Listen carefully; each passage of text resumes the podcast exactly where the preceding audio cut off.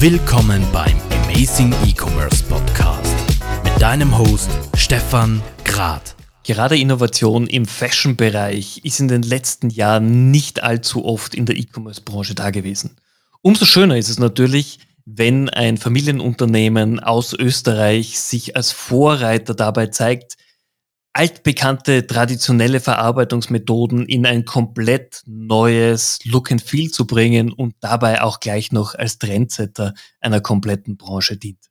Es freut mich daher wahnsinnig, heute den Markus Gieswein von Gieswein Walkfahren bei mir als Gast begrüßen zu dürfen. Lieber Markus, vielen herzlichen Dank für deine Zeit, dass du heute hier mit dabei bist. Hallo Stefan, danke für das tolle Intro. Sehr gerne doch. Ich kenne Gieswein Walkwan noch seitdem ich fünf Jahre alt war. Das heißt, es sind jetzt 35 Jahre, äh, in denen ich eure Marke kenne. Ich habe damals von meinem Vater die Hüttenpatschen von Gieswein bekommen und war super happy damit. Wir haben die bei uns immer angehabt im Winter. Und das war auch das Produkt, beziehungsweise traditionelle Walkwan-Produkte, mit denen ich euch einfach über viele, viele Jahre hinweg verbunden habe. Aber vor ein paar Jahren habt ihr es geschafft, wirklich zu einem der Trendsetter, vor allem bei Schuhen und Sneakern zu werden. Erzähl doch mal ganz kurz unseren Zuhörern, für die, die euch vielleicht auch noch nicht kennen, was macht Gieswein momentan tatsächlich? Wie kam es dazu, dass ihr so einen Innovationssprung gemacht habt? Ja, das ist eine ganz interessante Geschichte. Also äh, wir sind ja ein Familienunternehmen in dritter Generation. Äh, die Großeltern Oma und Opa haben es gegründet 1954 und damals eben mit Walkjacken. Und in den 70er Jahren hat die Oma eine tolle Erfindung gemacht, nämlich Hausschuhe. Und sie, hatte erst, sie wollte eigentlich einen sehr guten Socken machen aus den Resten von den, von den Zuschnitten von den Walkjacken. Und dadurch ist der erste Hüttenschuh entstanden. Das war ihre Erfindung. Und da gibt's eine lustige Parallele. Auch damals äh, wurden die ein bisschen belächelt, also gerade die Oma, weil äh, das, das Produkt war neuartig und gerade neuartige Produkte, das glaubt am Anfang eigentlich nur der Erfinder selbst, würde ich jetzt mal sagen. Und dann äh, ist es aber super erfolgreich geworden und so in die, und das war immer ein großer Teil von unserer Produktion, ist immer bekannter geworden und damit ähm, äh, haben wir sehr viel Bekanntheit erlangt. Ja, und dann hat sich so ein bisschen, haben sich ähm, einige Sachen verschoben. So, man könnte sagen, ähm, der Peak von der Firma damals war 1998. Ähm, da hat sich da so ein Trendwechsel ergeben, weil Mode ist ja generell ein heißes Geschäft, weil äh, du bist Trends unterworfen und da kannst du machen, was du willst. Äh, damals war leider der Trend für Weikerken zu Ende. Ähm, und auch so, äh, damals gab es so diesen Trachtentrend, das hat sich dann leider umgekehrt. Und äh, zum Glück haben wir die Hausschuhe gehabt, weil die haben uns gut über Wasser gehalten und so in den Nullerjahren hat sich da einiges, einiges gewandelt und die Hausschuhe haben sich eigentlich zum Number One Produkt entwickelt. Damals war immer, bis äh, Ende der 90er waren die Jacken immer dominierend und die, äh, die Hausschuhe waren so nebenbei mal, würde ich jetzt mal sagen. So, und äh, für mich war es so, ich bin 2005 ins Unternehmen gekommen und äh, damals war das Unternehmen so ein bisschen in der Krise und äh, wir haben damals, äh, mein Vater und ich, das Unternehmen restrukturiert, äh, habe da sehr viel gelernt in der Phase. Ja, und äh, dann war es so, dass äh, ich gesagt habe, ähm, also irgendwas muss jetzt passieren, weil das Wachstum war mir zu wenig. Also wir haben, wir haben die, die Hausche waren sehr erfolgreich, das kann man sagen, aber es war nie, keine Dynamik drinnen für mich. Ja. Und ich habe erst in weiterer Folge verstanden, warum das so war, weil wir das alles über den Handel verkauft haben. Und äh, du bist immer noch so gut, wie deine Kunden sind. Und der Handel hat halt mal so eine Wachstumserwartung von drei Prozent pro Jahr gehabt. Und äh, wir sind einfach nur äh, mitgeschwommen sozusagen. Und äh, dann äh, war es auch so, dass mit Hausschuhen, sage ich mal, die Begeisterung, ich habe das auch äh, bei den Medien so gesehen, also immer wenn ich bei der Zeitung angerufen habe, ob man nicht einen PR-Bericht machen können, war es so, dass die Begeisterung bei Hausschuhen, da wurde immer abgelehnt. Das, also Hausschuhe war irgendwie kein so ein Trendartikel, der was alle vom Hocker gerissen hat. Und äh, aus dem Grund äh, ist dann so 2000, 13 ist mein jüngerer Bruder ins Unternehmen gekommen und habe gesagt, du, mach mir doch was, äh, was uns alle begeistert. Und dann war, haben wir uns zusammengesetzt, haben uns überlegt, was könnte das sein? Was könnten wir aus unserer Walkproduktion noch machen? Weil wir, wir haben ja Folgendes auch noch gehabt. Wir, wir produzieren hier wirklich was. Also wir haben ja eine Strickerei, wir haben eine Stoffproduktion, wir schneiden zu. Und äh, da haben wir gesagt, wir, die Auslastung ist auch zu gering. Also es war nur bei 50 Prozent damals das müssen wir, wie können wir das steigern? Was können wir noch aus der, aus der Walk-Geschichte machen? Weil unser Unternehmen ist komplett optimiert auf Walk produzieren. Ja, das war die Geschichte. Und dann haben wir gesagt, es gibt den Megatrend ähm, nachhaltige Sneaker, also Sneaker generell und Nachhaltigkeit. Und das Ganze haben wir gesagt, äh, dann ist doch sicher was äh, Luft da für ein neues Produkt, nämlich Sneaker aus Wolle. Und äh, das war dann irgendwie so, dass ähm, wir einen neuen Stoff entwickelt haben und ähm, haben das erste Produkt einmal kreiert. Und der Erfolg war am Anfang, äh, muss ich ganz ehrlich sagen, also es typischerweise Ablehnung. Also hat sich keiner vorstellen können, warum jetzt jemand einen Wollsticker tragen sollte. Und ähm, ja, und dann haben wir gesagt, okay, der Handel, also unsere klassischen Partner, haben gesagt, nein, das braucht keiner. Also müssen wir selber in die Hand nehmen. Und aus dem Grund sind wir, äh, obwohl wir schon 2005 ähm, einen Online-Shop gehabt haben, haben wir gesagt, das machen wir selbst und wir vertreiben es direkt über einen Online-Shop. Okay, war, und das, das war ja auch dann quasi der, der Grundstein. Ich glaube, soweit ich mich auch erinnern kann, ihr wart ja mit diesem, mit diesem Merino Runner dann auch auf Kickstarter unterwegs. Genau, das war nämlich so, dass ähm, ich gesagt habe, ähm, wir müssen jetzt mal abtesten, wir müssen irgendwie rankommen an die Information, will das Produkt jemand? Weil die Händler haben gesagt, nein, braucht keiner. Und dann habe ich mir gedacht, ähm, also eigentlich für so innovative Produkte ist die richtige äh, Plattform äh, Crowdfunding, weil da sind genau die Leute, die bereit sind, vorher schon quasi zu bezahlen, obwohl es das Produkt eigentlich noch gar nicht in der Serie gibt. Und deswegen haben wir das ganz naiv gelauncht auf, auf Kickstarter. Wir haben einfach nur die Seite gemacht. Also wir haben, ähm, wir haben erst nachher verstanden oder wirklich verstanden, wie, wie Crowdfunding funktioniert und haben am Anfang sind wir hergegangen, haben einfach die Seite gut gemacht äh, und haben gewartet, was passiert. Und das Lustige ist, wir haben dann 80.000 Euro eingesammelt. Und dann war für mich klar, obwohl wir jetzt das wirklich nicht hochprofessionell gemacht haben, sondern relativ naiv, wir machen einfach eine gute Seite und ein kleines Produkt, ähm, hat das für uns gut funktioniert. Und äh, das ist, glaube ich, etwas, äh, wo ich dann sofort gemerkt habe, ähm, da, ist, da ist ein Potenzial dahinter. Es war noch nicht klar, wie groß es ist, aber es war für mich klar, es ist groß genug, um die, um die Serie zu fertigen. Und deswegen sind wir dann sechs Monate später, also im Juli dann äh, 2017, an den Markt gegangen und äh, das hat dann gewaltig gut funktioniert. Ja, ich, ich glaube, seitdem kann man durchaus von einer Erfolgsgeschichte sprechen, weil auch in meinem Freundes- und Bekanntenkreis war es immer so, gerade am Anfang, wenn jemand eure, eure neuen Sneaker anhatte, war es immer so, hey cool, du hast die schon oder du, du warst schon bei Kickstarter dabei. Inzwischen, jetzt bitte nicht falsch verstehen, aber sind sie ja schon Mainstream geworden. Man sieht sie auch in Wien überall, äh, man sieht sie in, in Deutschland, sehe ich sie öfter bei Leuten.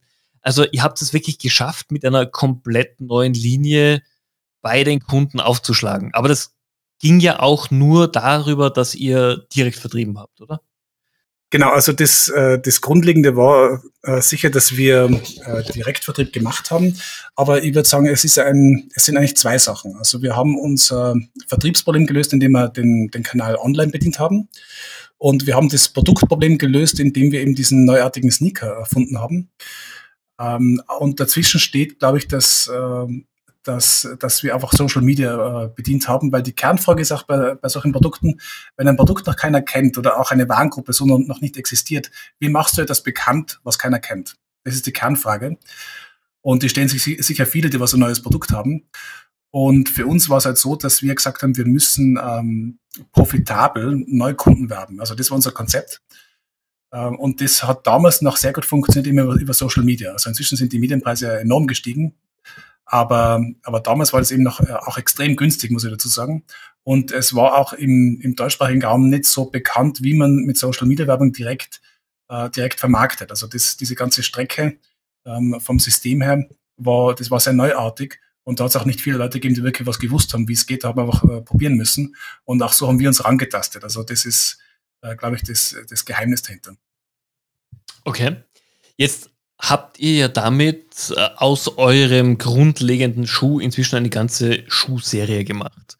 Und was für mich natürlich immer super spannend ist, hier auch ein bisschen hinter die Kulissen zu fragen, es ist doch etwas anderes, ob ich den Hüttenschuh fertige oder Jacken fertige oder tatsächlich Schuhe. Und ihr seid sogar inzwischen im Bergsportbereich tätig. Also es hat sich wirklich enorm erweitert.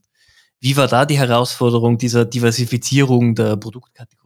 Ganz viel überlegt, was ist der nächste Schritt? Weil nachdem wir gesehen haben, der, der Marino Runner, also der, der erste Wallsneaker, funktioniert sehr gut, ähm, sind wir dann hergegangen und äh, haben dann gesagt, wie können wir die Produktpalette erweitern? Und äh, daraus haben wir gesagt, okay, der nächste Schritt, der logische Schritt ist eigentlich Sport, weil Marino-Wolle im Sportbereich in der Bekleidung immer schon ganz gut angenommen worden ist. Und für die Bekleidung war das auch immer ein großes Thema.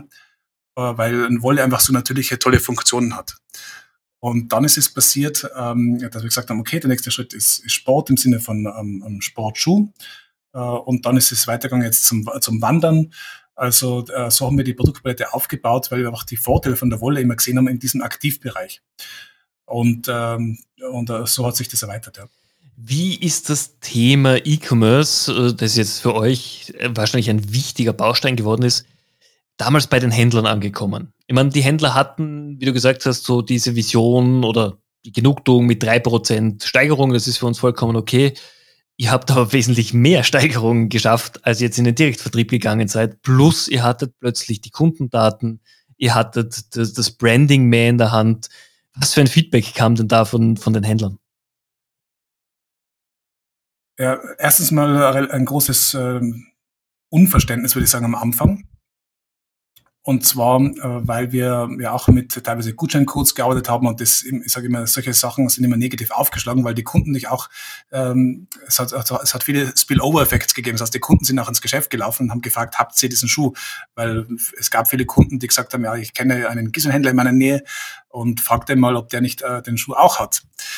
Und, äh, und aus dem Grund war das irgendwie am Anfang so ein bisschen, ja, die haben sie, also ich, ich habe es nie verstanden, weil ich war immer der Meinung, freu dich doch, dass ein Kunde zu dir ins Geschäft kommt und nach einem Produkt aktiv fragt. Ja, also das ist ja für mich, war für mich ja schon super, weil ich gesagt habe, das ist ja ideal, ja, weil das heißt, der Kunde ist, ist, ist heiß, will, will den Schuh, äh, geht sogar noch zum Händler. Also für mich hat da immer alles gepasst, nur für manche Händler, die haben das, das, das so nicht verstanden. Und ähm, aus dem Grund war das irgendwie immer so ein bisschen ein, ein zwiespältiges Verhältnis.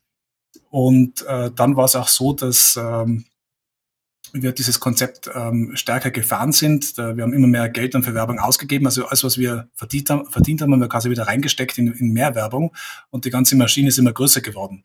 Und so haben wir auch die Werbekanäle erweitert. Also wir, wir sind hergegangen, haben dann nicht, dann nicht eine Online-Werbung gemacht, sondern haben, haben uns erweitert auch in der Werbung für TV und auch im Printbereich. Und äh, das hat auch immer alles für alle Kanäle sehr viel gebracht, also auch für die Händler. Ähm, es war dann nur so, dass wir, also gerade im, im letzten Jahr dann gemerkt haben, dass uns eigentlich ähm, eine gewisse Art von Händlern, so muss ich das sagen, die haben uns massiv gestört, weil irgendwann hat dann jeder Händler geglaubt, er muss auch Online-Händler werden. Und ich bin aber großer Verfechter davon, von, äh, von zwei Sachen, nämlich erstens, dass man Produkte online richtig darstellt. Und das hat mit Fotos zu tun, das hat auch mit der Marke zu tun und dass man Produkte richtig gut erklärt. Und ich finde, 90 Prozent der Händler tun das nicht, sondern stellen halt ein Foto rein und, und einen Text. Und ich finde, das ist in der heutigen Zeit zu wenig äh, von, der, von der Customer Experience.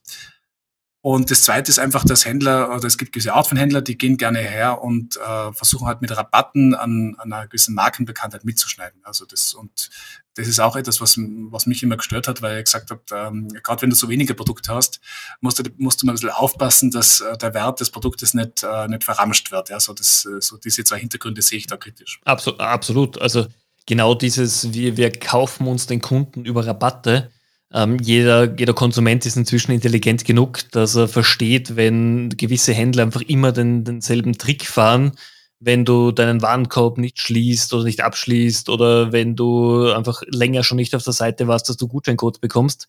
Ich kenne da selber einige Beispiele, wo ich persönlich immer darauf warte, okay, wann kommt denn der nächste Gutscheincode, denn zum Originalpreis kaufe ich bei dir sicher nicht. Und das hat halt leider dann auch auf die ursprüngliche Marke des Produkts äh, einen Rückschluss, weil ich mir denke, ja, vielleicht ist es tatsächlich überall anders zu einem anderen Preis erhältlich, aber dann bin ich auch nicht mehr bereit, den UVB jemals zu bezahlen.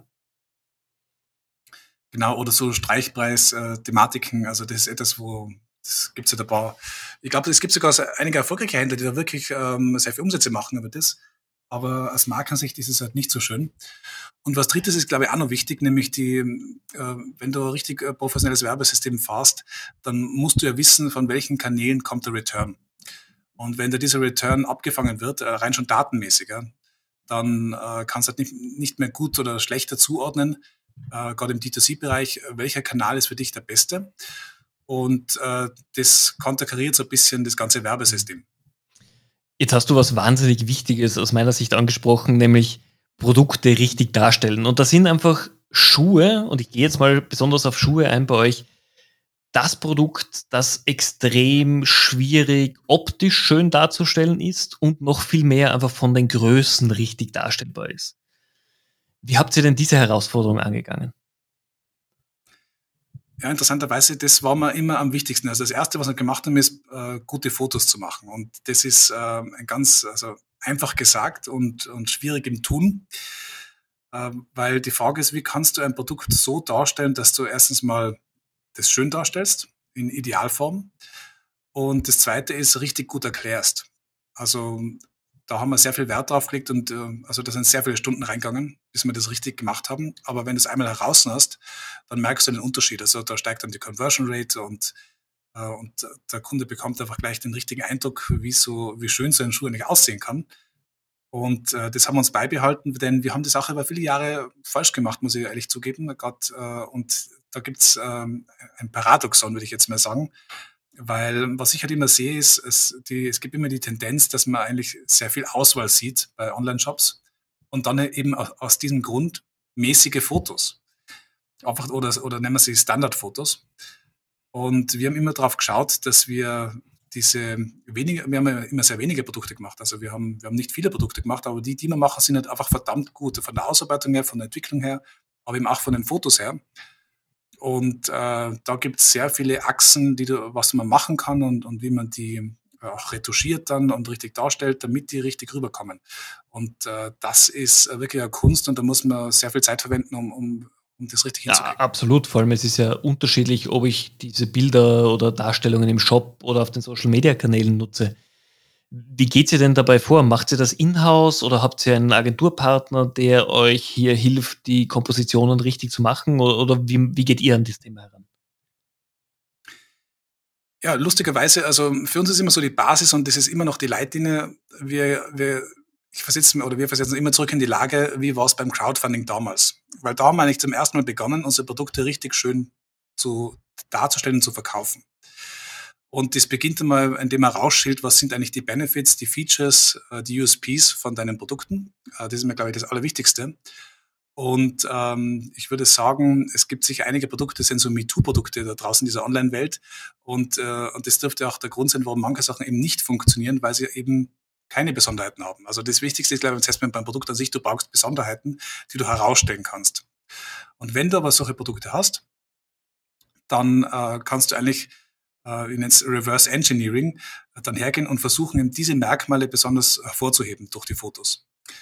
Und äh, inzwischen ist es so, dass ich sage, es gibt da mehrere Stufen. Das eine ist, du machst einfach prinzipiell schöne, schöne Fotos mit weißem Hintergrund.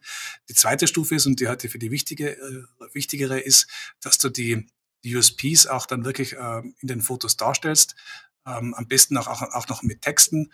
Also ich verweise dir mal so gern ein bisschen auf Amazon. Amazon, da sieht man das relativ häufig, ähm, dass da eigentlich ganz gute Information äh, schon mitgegeben wird, weil es ja nicht nur darum geht, ein, äh, ich sag mal, als, das Foto als Bild zu erfassen, sondern auch textlich gleich schon was mitzugeben, was das Besondere an deinem, Produ äh, an deinem Produkt ist. Und ähm, da gibt es mehrere Stufen. Ähm, was wir auch probiert haben, sind, sind zum Beispiel 3D-Darstellungen haben aber lustigerweise nicht so gut performt wie, wie alles andere. Und, äh, und zur Frage, wie das, wer das für uns macht, das ist so, wir haben am Anfang immer alles selbst gemacht. Im Haus, also mit, äh, mit Foto, dann Grafiknachbearbeitung. Aber inzwischen ist es so, machen wir eigentlich, haben wir ziemlich einen Mix und ein Netzwerk an, an äh, Mitarbeitern, die das für uns machen, auch im Freelance. Ähm, viele Sachen, also gerade die Stills und so machen wir noch im Haus. Aber wenn es dann darum geht, äh, gewisse Grafiken zu machen, äh, dann, wir haben auch äh, Grafik im Haus, also wir haben das alles im Haus und glücklicherweise damals schon gehabt und ich glaube, sonst hätte es ja nicht so einfach funktioniert. Weil am Anfang ist immer sehr viel Kommunikation, bis du deine Linie gefunden hast. Aber ähm, inzwischen haben wir ein großes Netzwerk und ähm, den letzten Schrei, sage ich mal, den wir haben, ist, dass wir ein Startup gefunden haben, was, wo wir die Produkte hinschicken und die nach unseren Vorgaben die, die Imagefotos für uns machen. Und das in einem High-End-Bereich. Und das finde ich ganz toll, weil wir haben es am Anfang Image-Fotos auch immer in Tirol gemacht.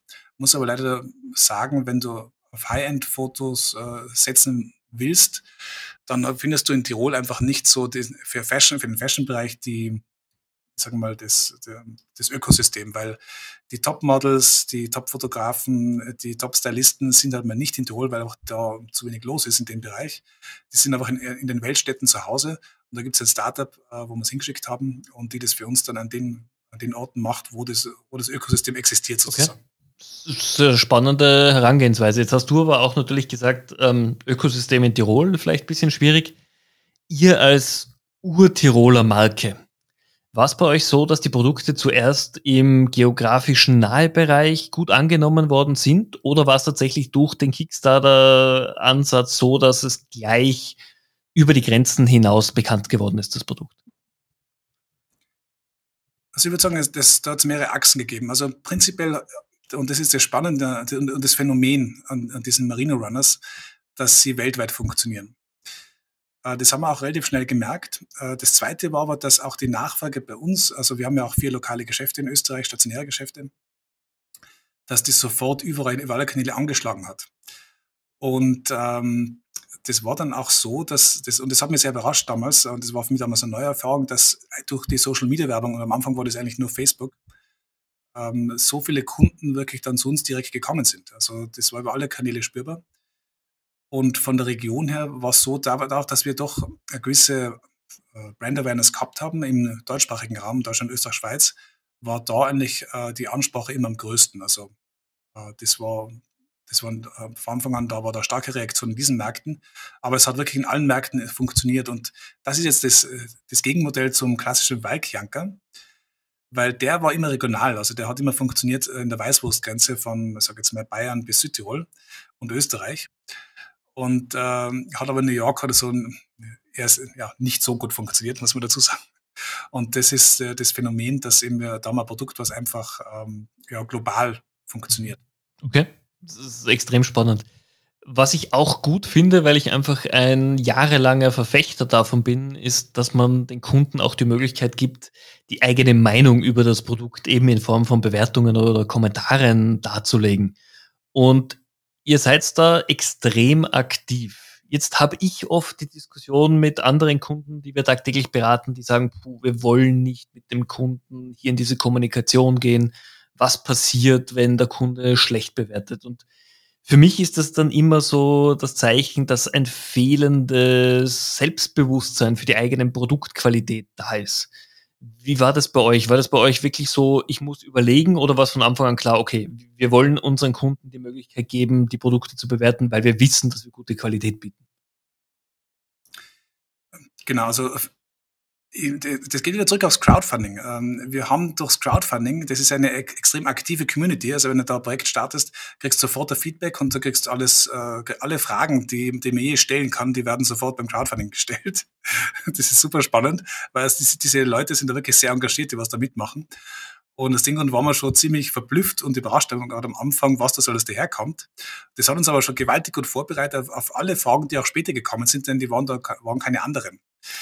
Und äh, dann äh, war es eben so, dass, dass unser Grundsatz ist, wir wollen wirklich den besten Customer Service bieten. Also wir sind extrem kulant. Äh, wir finden, ein Kunde soll zufrieden sein, denn wir denken da extrem langfristig. Und deswegen ist uns dieses Feedback war, war uns immer sofort wichtig, weil wir das eher so sehen. Also es gibt natürlich Kunden, die, die sind äh, nicht zufrieden. Aber genau auf das muss man sich konzentrieren, weil nur so merkst du ja, was machst du falsch. Also und, und irgendwas machst du immer falsch. Äh, muss jetzt aber nicht zwingendermaßen die Produktqualität sein. Geht auch sehr oft auf den Service zurück im Sinne von, wenn es jetzt nicht, nicht schnell lieferst, das Beispiel, oder ein Paket kommt nicht an, das hörst du sofort. Und, äh, und dann kannst du anfangen, das zu verbessern. Und, und so sehen wir das. Am Anfang ist, ist es emotional sehr schmerzhaft, muss man dazu sagen, weil du, am Anfang machst du nicht alles richtig. Aber das ist ja der Vorteil, du kannst es dann verbessern.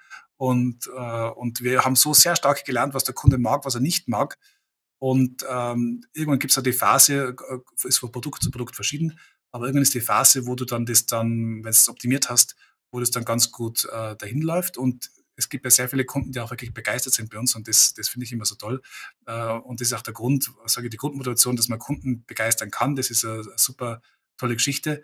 Aber man, es muss einem klar sein, wenn ein Kunde unzufrieden ist, ist, ist, er viel, ist es viel wahrscheinlicher, dass er ein Feedback gibt, und ähm, wir, antworten, wir antworten auf alle negativen Feedbacks. Also das ist, ist bei uns so. Da haben wir den, das haben wir im Customer Support immer so eingerichtet. Egal, ob das auf Social Media ist oder über diese Bewertungsplattformen, die wir haben. Und, und so sehen wir das. Also wir nehmen das wirklich als, als direkten Kommunikationskanal eigentlich, wo wir sagen, wir wollen uns verbessern.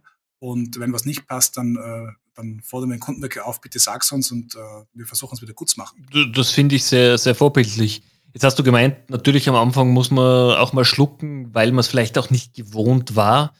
Gibt es irgendeine Rückmeldung, wo du sagst, okay, damit haben wir nicht gerechnet, aber die hat uns tatsächlich geholfen, unser Produkt oder den Prozess zu verbessern? Ähm, ja, also das war bei, am Anfang bei Marine Runner so. Also da, ich weiß nicht, wie viel Version wir jetzt schon äh, insgeheim äh, erstellt haben. Also da, wir, wir, basteln da immer noch dran, weil wir immer noch versuchen, noch besser zu werden. Und äh, ich glaube, das ist dann die höchste Stufe, dass du die, dich so um ein Produkt kümmern kannst, bis es perfekt ist. Oder sagen wir mal so, du kannst nie einen Schuh machen, der für 100% aller Kunden richtig ist. Ja, das ist nicht möglich. Aber eben für einen sehr, sehr großen Teil. Und äh, da ist am Anfang sehr, sehr stark gegangen um, um das Sizing, um, also wie, wie, wie kommuniziert man richtig, welchen, welche Größe ich tragen soll.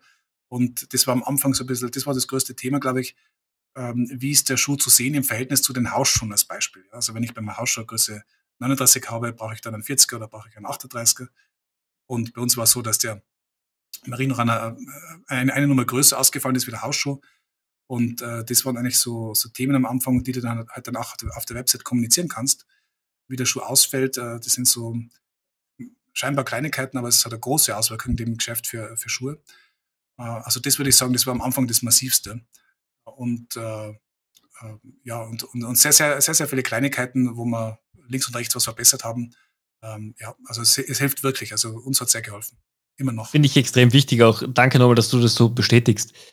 Jetzt habt ihr es natürlich geschafft, als Tiroler Marke internationale Bekanntheit schon davor zu erreichen, aber jetzt mit euren neuen Produkten äh, seid ihr international tätig.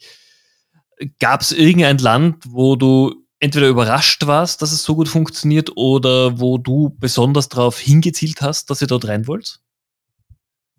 Ähm, ich, ich würde so sagen, mich hat am Anfang eben gereizt, ähm, gerade durch das Crowdfunding, weil eben da alle, die ganze Welt da auf dieser Plattform war bei Kickstarter, ähm, hat es mich gereizt, in möglichst international äh, zu verkaufen. Ähm, ich bin aber dann in weiterer Folge draufgekommen, dass es eigentlich, dass du nur da wirklich gut sein kannst, wo du wo du einen Logistik-Hub hast. Also ich sage, 50, 50 Prozent des Erfolgs im E-Commerce ist Logistik, indem du schnell lieferst und auch in, in unserem Fall eine super Retourenlösung bereitstellst.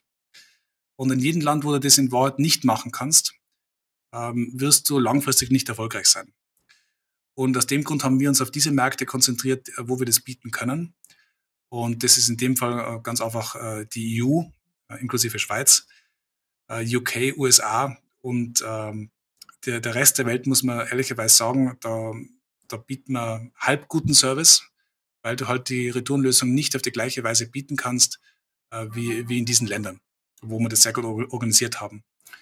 Und ähm, dann ist es so, dass, äh, wir, dass im Prinzip die Werbung in allen Ländern funktioniert, bis auf China, weil China ein sehr regulierter Markt ist, wo wir es auch äh, übrigens probiert haben und wo auch der Product Market Fit da ist.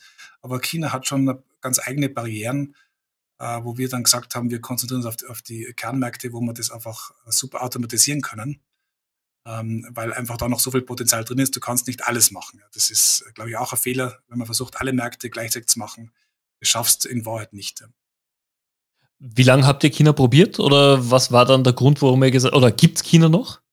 Ja, also wir stehen kurz davor, wieder loszulegen in China aber jetzt ist der Zeitpunkt richtig. Also man muss es so sehen, wir haben ja so ein überdimensionales Wachstum gehabt, dass am Anfang die ersten zwei bis drei Jahre und bis heute bei manchen Produkten haben wir das Problem noch, dass wir mehr Nachfrage haben wie Angebot. Das heißt, wir haben uns schwer getan, mit der Produktion Schritt zu halten, weil das so überraschend gut gegangen ist, dass wir ähm, nicht nachgekommen sind. Das sind natürlich positive Probleme und, äh, und trotzdem sind es welche. Und das Problem in China war eigentlich so, äh, wir haben da ähm, und so sehe ich unser Unternehmen auch bis heute wirklich Startup-mäßig gestartet. Haben da eine tolle Lösung gehabt mit einem Franzosen, der in China ist und der quasi auf der Plattform WeChat eine App äh, für uns programmiert hat, um dort äh, nur rein über Social Media äh, Performance Marketing zu betreiben und über diese App zu verkaufen. Und das hat eben sehr gut funktioniert, vor allem fast nur über Influencer. Ähm, das, also China ist ein gewaltig großer Markt, das ist unglaublich. Aber unser größtes Problem war, wir haben nicht genug Ware gehabt. Und äh, deswegen haben wir dann gesagt, nach einem Jahr, wir schaffen es nicht. Äh, wir können jetzt uns entscheiden, entweder, äh, weil China ist einfach ein bisschen anders vom, es gibt sehr viele Barrieren, es ist nicht alles so einfach in der Abwicklung. Und dann haben wir gesagt, okay, was machen wir? Ähm, wir konzentrieren uns auf, auf, Europa, USA, UK. Schauen wir, dass wir das da äh, richtig hinkriegen und das haben wir gemacht. Und jetzt ist es so, dass äh, wir sagen, ähm, dass wir eigentlich jetzt im November, Dezember wieder, wieder den Re-Entry machen werden in China weil einfach der Markt so hoch attraktiv ist vom E-Commerce-Bereich, dass wir es äh, wieder versuchen wollen. Und der Product Market Fit, der, der Test, den haben wir bestanden, das hat ja funktioniert. Also die Nachfrage war da, das war nicht, war nicht das Problem. Und jetzt haben wir auch die, die Stärke und die Größe und die Organisationsruhe, dass wir das da in Ruhe aufbauen können, dass wir auch ein Team aufbauen können, was das dann drüben organisiert, weil das brauchst du, das ist, das ist eine komplett losgelöste Geschichte und lässt sich nicht in die bestehende Landschaft integrieren, die wir da aufgebaut haben, in, ich sag mal, in der, in der westlichen Hemisphäre. Na, bin ich sehr gespannt. Also, das klingt auf jeden Fall nach einer großen Challenge. Das bringt mich auch schon eigentlich zu meiner abschließenden Frage jetzt in dieser Episode. Was ist denn euer Ziel? Wo soll es denn hingehen? Ähm, und natürlich auch die Frage, was ist das nächste Produkt, an dem du schon arbeitest? Ja, also ich glaube, das ist das, was mir immer wieder beflügelt. Ähm, und zwar, dass wir eigentlich immer noch bessere Ideen haben. Also das, das nächste Produkt, das wir launchen werden, das wird sein Mitte August, nämlich einen veganen Kaktus-Sneaker. Weil da glauben wir, dass das vegane Leder äh, wird einfach das traditionelle Leder ablösen, mittelfristig. Und äh, da wollen wir vorne dabei sein. Und aus dem Grund kommt Mitte August eben der, der erste Sneaker aus Kaktus. Das wird eine tolle Geschichte und äh, gerade so ein Launch ist immer das Spannendste, weil du dann sofort merkst, wie stark ähm, deine bestehende Kundengruppe auf das anspricht und wie gut das die Kunden finden. Und ich freue mich auf das erste Feedback, aufs, auf das Tragegefühl. Äh, das wird wirklich toll. Und äh, im Herbst werden wir einen neuen Laufschuh bringen mit Energy Return Sohle. Äh, das heißt, er wird im Oktober starten. Es ist ein, ein Schuh mit einem äh, Oberteil aus Merino-Wolle, also ein, ein Merino, äh, Merino-Laufschuh. Und äh, da haben wir tolle Sohle entwickelt. Äh, das wird auch eine super Geschichte. Und auch im nächsten Jahr gibt es einige äh, Neuentwicklungen, die ich jetzt noch nicht verraten will, aber da ist einiges in der Pipeline und äh, es tut sich derzeit sehr viel. Also ganz generell kann ich sagen, dass dieser Trend Nachhaltigkeit sehr viele Firmen aufgeweckt hat und dass da sehr viele Materialentwicklungen passieren, äh, und und äh, es war noch nie spannender wie jetzt, weil du einfach, weil wir auch eine Größenordnung erreicht haben, wo wir quasi alles antesten können. Und gerade mit unserer Kombination, dass wir hier eben noch was produzieren und etwas produzieren, was andere nicht können, weil wir eben eigene Stickerei haben, ähm, das, das macht das Ganze so spannend und da gibt es so viele kreative Möglichkeiten, äh, dass ich da also wirklich ganz super positiv in die Zukunft schaue. Also ich finde es mega beeindruckend, nicht nur, wo du und dein Bruder das Unternehmen hinentwickelt habt, sondern auch eben diese Innovationen, diese neuen Ideen, mit denen ihr jetzt auf den Markt geht. Ich halte euch auf jeden Fall die Daumen. Ähm, sobald euer Laufschuh heraus ist, bitte unbedingt Bescheid sagen, teste ich sehr gerne, weil gute Laufschuhe, vor allem wenn sie aus Österreich kommen, das wäre doch mal wirklich der, der Hammer. Sehr gerne. Markus, vielen, vielen herzlichen Dank für deine Zeit. Vielen Dank für die Insights. Es war wieder super spannend. Die Zeit verfliegt in solchen Gesprächen immer, dass es ein Wahnsinn ist. Wenn jemand der Zuhörer noch Fragen hat, darf er sich sicher über LinkedIn mit dir am besten vernetzen. Genau, Stefan. Also vielen Dank für die Gelegenheit und äh, bitte einfach über LinkedIn äh, kontaktieren und ich bin da ganz offen und äh, wenn es Fragen gibt, äh, ich bin gerne bereit, äh, gerade österreichischen Unternehmen äh, zu helfen, weil eines muss ich zum Abschluss noch sagen, ähm, wir müssen einfach aufpassen, äh, gerade in Österreich, dass wir nicht zurückfallen, weil die Konkurrenz aus den USA und aus China, die ist gewaltig. Und ähm, deswegen ist mein Credo, wir müssen schauen, dass wir nach, nach vorwärts kommen. Und ich glaube, das gilt für alle Österreicher. So, jetzt habe ich abschließend doch noch eine Frage, die ich anbringen muss, nämlich genau zu dem Thema. Ähm, ich habe mich ja in der ersten Covid-Zeit sehr intensiv auch mit Startups beschäftigt, die Unternehmen äh, die, die Produkte in, in Österreich produzieren. Und ich habe mit vielen dieser Unternehmen, auch der Geschäftsführer, gesprochen und für viele war es so, dass sie gesagt haben, puh, es ist extrem hart, in gewissen Bereichen noch ausgebildete Leute zu finden. Und da war Näherei, Stickerei, ähm, Stoffherstellung, das waren Themen, wo es geheißen hat, wir müssen sofort entweder in die Türkei oder gleich nach Asien gehen. Wie siehst du das? Äh, bist du auch der Meinung, dass wir eigentlich wieder mehr dieser Produkte auch in Österreich produzieren sollten und das Know-how wieder aufbauen sollten?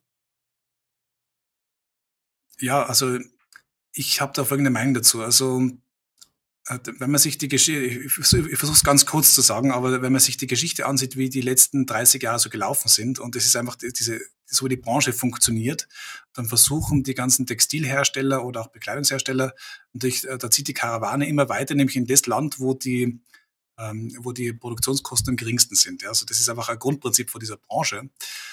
Und äh, da muss man selbst sagen, selbst in Europa wird die Luft dünn. Also ich rede, von Österreich muss ich leider sagen, rede ich schon gar nicht mehr, weil einfach diese Jobs so unattraktiv geworden sind. Ähm, und und es, es gibt ganz schwer Nachwuchs. Also ich, und ich glaube auch nicht, dass der Traumjob von vielen eben ist, dass du heute Sticker wirst oder Stricker oder, oder nähert. Das ist leider, würde ich sagen, fast unweigerlich vorbei. Also auch bei uns ist es so, dass wir selbst ausbilden. Und ich freue mich äh, gerade, es gibt, äh, es gibt eben, aber leider eben nur vereinzelt äh, Mitarbeiter, die was eben das machen, weil sie es so gerne tun. Aber in der Masse ist es nicht der Fall. Äh, deswegen sehe ich da ziemlich schwarz. Sehe auch in Europa ziemlich schwarz, weil äh, bei uns war es auch so, dass wir gesagt haben, ähm, wie können wir weitere Kapazitäten aufbauen? Und in Europa, selbst in Europa ist die Luft mega dünn für das. Ja. Dann hoffe ich, dass einige Firmen das Thema einfach wieder vorantreiben, so wie ihr auch, dass ihr sagt wirklich, wir produzieren am Standort und bilden unsere eigenen Leute aus. Das ist aus meiner Sicht der einzige Weg. Genau, und ich muss dazu sagen, es gibt auch da tolle neue Entwicklungen. Also ich nenne es Microfactory, also als äh, Schlagwort. Äh, gerade durch die Automatisierung und äh, durch Robotertechnik kannst du, ist es möglich, das auch wieder nach äh, Österreich zurückzuholen. Und das ist auch der Grund, warum, warum wir noch produzieren können, weil wir sehr viel maschinell abwickeln. Und dann brauchst du im Verhältnis weniger Mitarbeiter und ein bisschen mehr Maschinen. Und dann geht das natürlich schon noch. Und und das ist eigentlich ein Weg, wo ich sage, durch die Technik kann sich das noch ein bisschen drehen. Aber wenn sehr viel Handarbeit dabei ist, dann sehe ich es nicht so. Das ist jetzt wirklich ein schöner Abschluss. Markus Noel, vielen herzlichen Dank. War eine Freude, mit dir zu plaudern. Liebe Zuhörer, ich hoffe auch für euch war einiges dabei. Und ich freue mich, wenn wir uns demnächst in einer der nächsten Folgen wiederhören. Bis bald.